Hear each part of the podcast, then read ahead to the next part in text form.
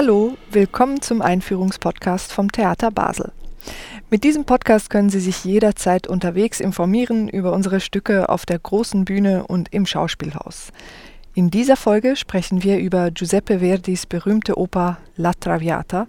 Es ist eine Geschichte nach Alexandre Dumas Kameliendame und inszeniert hat sie hier in Basel Benedikt von Peter. Mein Name ist Nadja Kamesi und heute spreche ich mit Nils Neuten, Operndramaturg am Theater Basel. Hallo Nils. Hallo Nadja.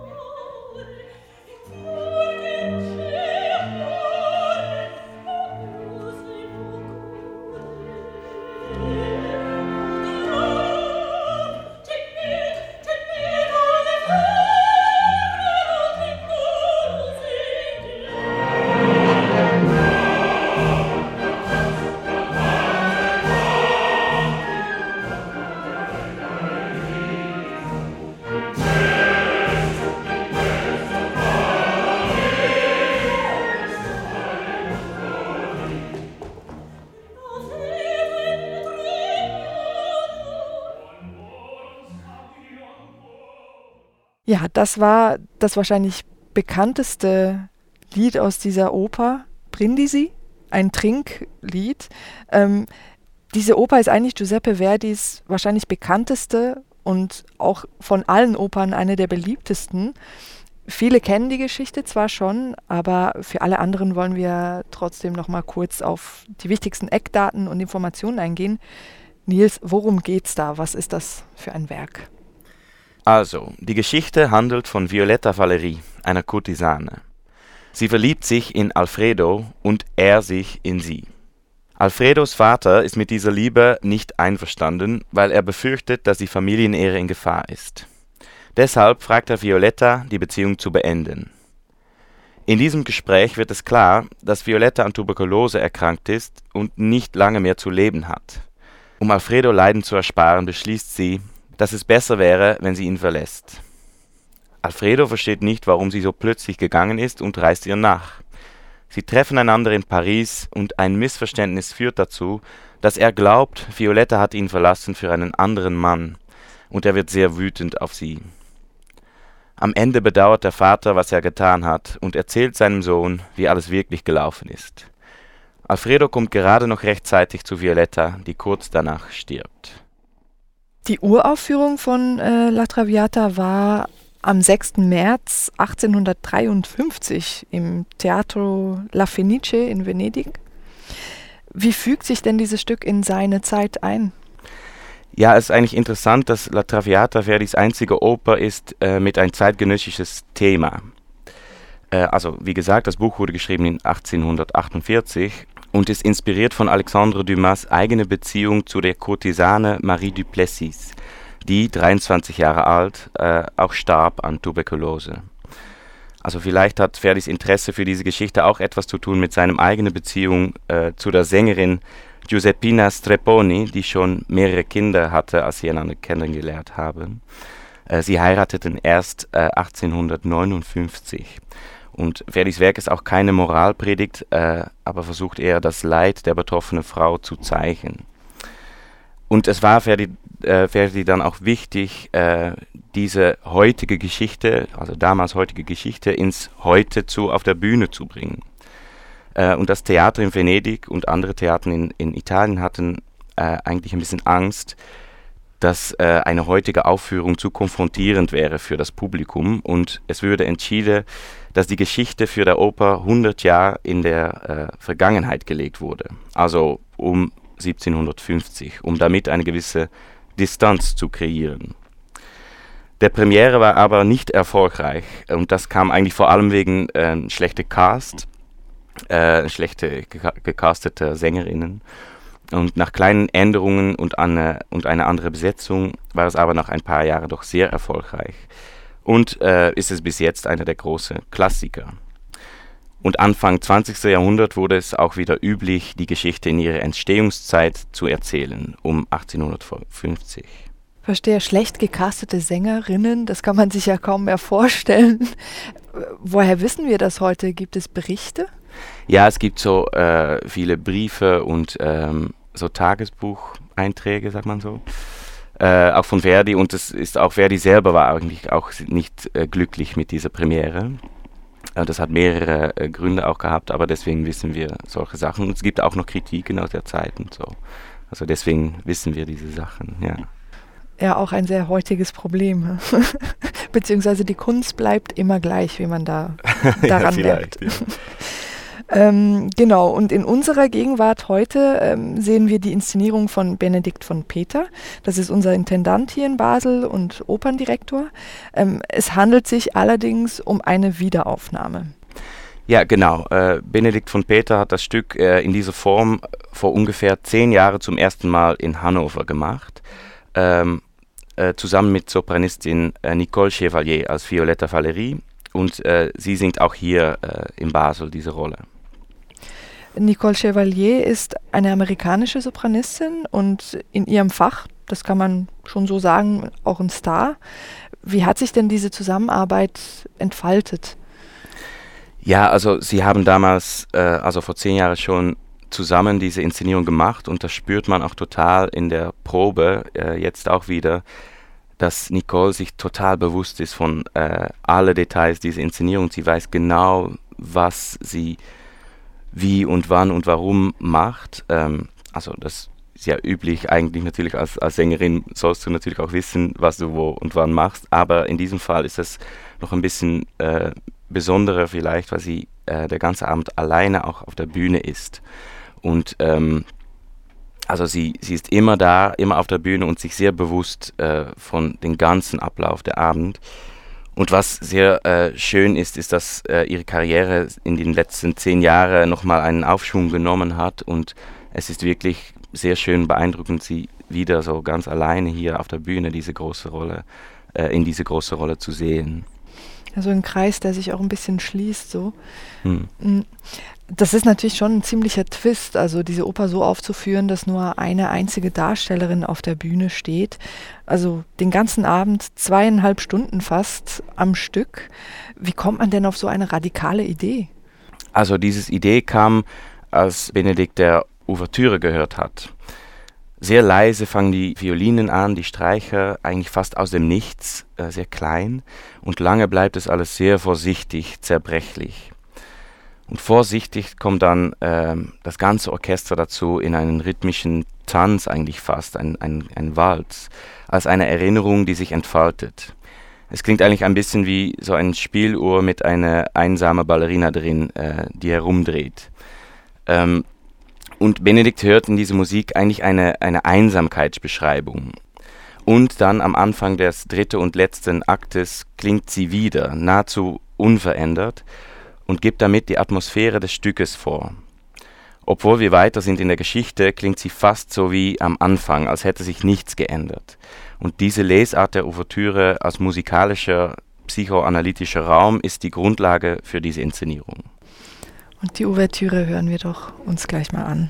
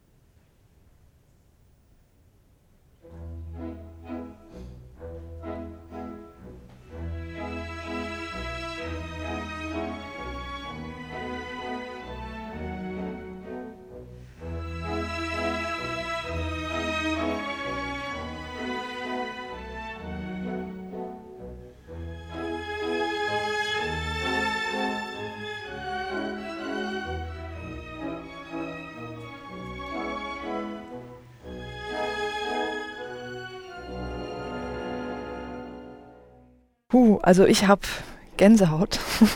ähm, ich denke, theoretisch könnte man sich jetzt noch eine Stunde lang über diese Ouvertüre alleine unterhalten. Aber lass uns den Faden nochmals aufgreifen, wie diese Idee ähm, durch Benedikt fortgeführt wurde, diese Einsamkeit Violettas so zu betonen. Ja, also La Traviata ist natürlich die Liebesoper schlechthin. Sie ist eigentlich ein Symbol für die tragische romantische Liebe. Es geht Benedikt eigentlich weniger darum, das Stück zu deuten oder umzudeuten, sondern vielmehr darum, eine, also an eine zentrale Energie der Oper heranzukommen äh, und vielleicht an ein Muster, das unter dem Stück liegt. Also es heißt darum, es geht mehr darum zu, zu zeichnen, äh, also die romantische Liebe zu zeichnen und das wirklich sichtbar zu machen. Und deswegen treffen wir Violetta alleine auf eine fast leere Bühne. Es gibt nur eine Tür und ein Fenster und einen Tisch, äh, also wie eine kleine Wohnung eigentlich. Und alleine durchlebt sie die Geschichte und alle Gefühle dieser Oper. Sie will geliebt werden, erlöst werden durch die Liebe. Äh, und ohne dass der Geliebte je auftritt, schlägt ihre Liebessehnsucht um in einen Liebesfundamentalismus, in ein Martyrium. Also vielleicht ist die einzige Möglichkeit, dem Sterben einen Sinn zu geben, die eigene Einsamkeit in eine Heilsgeschichte umzubauen. Und man bekommt eigentlich das Gefühl, äh, dass Nicole Chevalier als Violetta der Oper wirklich für uns spielt. Sie zeigt uns das große Lieben und Leiden, als wäre sie gefangen in unserem romantischen Wunsch, ihre tragische Liebesgeschichte zu sehen und zu erfahren. Äh, wir sehen uns danach, ihre äh, rührende Geschichte zu fühlen und erleben bis zu ihrem Tod. Das klingt ja nicht nur für die Darstellerin nach einer extrem intensiven Erfahrung. Mhm. Ähm, ja, womöglich sind auch wir als Publikum so nah an dieser tragischen Figur dran, dass es schon fast wehtut, oder? Ja, also ja, wir sind sehr nah an sie, aber auf der anderen Seite kommen wir auch nicht ganz bei ihr. Ähm, also so wie sie selber in der Originalgeschichte auch immer ein Outsider bleibt, ähm, ähm, bekommt man hier auch das Gefühl, wirklich Zuschauer zu sein von ihrem Leid. Also das gibt uns als Publikum auch ein, ein so fast voyeuristische Qualität. Also man bekommt auch das Gefühl, ja, wir gucken uns das an, aber dürfen wir da eigentlich da mit also dürfen wir das eigentlich so sehen und miterleben. Das, man bekommt auch ein bisschen das, so ein komisches Gefühl. Irgendwie unerhört dazu zu schauen. Ja, fast. Und ähm, also das gibt diese Inszenierung auch eine performative Komponente. Weil wir immer nur Violetta sehen und immer einen Fokus auf ihr haben, wird auch Nicole Chevalier, die sie spielt, sehr sichtbar. Wir sehen, wie sie ganz alleine diese ganze Oper auf sich nimmt und es ist wirklich ein Tour de Force, diese Rolle zu singen, so überhaupt schon, schon in einer eher klassischen Inszenierung. Aber hier ist sie der ganze Oper auch sichtbar und auf der Bühne. Es gibt keine Chance, um kurz wegzugehen. Äh, also der Abend ist nicht nur herausfordernd für Violetta, sondern auch für Nicole. Ähm, und wir haben schon kurz besprochen, wie Verdi in seiner Vertönung von Dumas Geschichte Violetta in das Hier und Jetzt äh, aufführt sie und ihre Gefühlswelt stehen im Zentrum. Also nicht wie anderen sich ihre Begegnungen mit ihr erinnern. Eigentlich kann diese Inszenierung als eine noch weitergehende Version dieser Idee betrachtet werden. Und ja, näher können wir dieser Figur vielleicht nicht kommen. Wenn jetzt aber Violetta eben den ganzen Abend alleine auf der Bühne steht, oder halt Nicole Chevalier, heißt das, dass sie auch alle Rollen selber spielt oder wie muss man sich das vorstellen? Ah ja, das haben wir natürlich noch nicht besprochen. Also nein, das ist nicht so. Wir spielen eigentlich La Traviata in Originalfassung, also alle Rollen sind da, ähm, Chor ist da. Das Ding ist halt, dass wir diese andere Figur nicht sehen. Äh, sie singen äh, eigentlich aus dem äh, aus der Schatten des Auditoriums. Und das verknüpft sich auch wieder an, nochmals an diesem Gefühl, dass wir alle, äh, auch die anderen Sänger und wir als Publikum, singen also und gucken auf äh, Violetta zu eigentlich. Äh, und das gibt auch eine sehr spezielle äh, akustische Erfahrung, dass überall in dem Raum sind Stimmen und auch der ganze Chor ist oben im Saal und äh, das macht es alles sehr Besonderes. Und auf der Hinterbühne äh, spielt das ganze Sinfonieorchester Basel unter Leitung von Tito Ceccherini. Und ich finde, das verstärkt nochmal äh, dieses Einsamkeitsgefühl eigentlich, genau weil da so eine Riesengruppe Menschen hinter ihr spielt, aber sie kommen nie nah zueinander oder näher zueinander. Und ja, das gibt dieser Abend, glaube ich, eine sehr spezielle Form und Qualität und ähm, ja, macht es sehr äh, rührend. Vielen Dank für diese Einführung, Nils. Wir hören zum Schluss noch einmal ins Stück rein.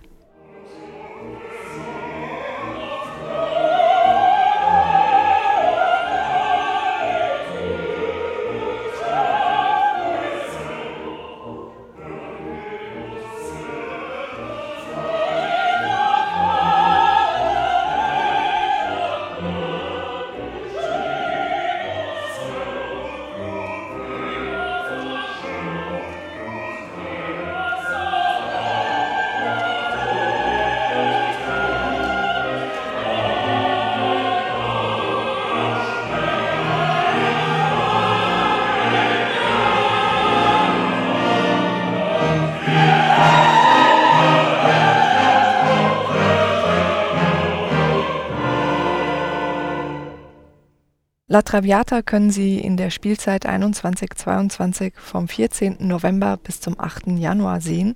Das Stück dauert 2 Stunden 20 Minuten ohne Pause. Mehr Infos gibt's auf unserer Webseite www.theater-basel.ch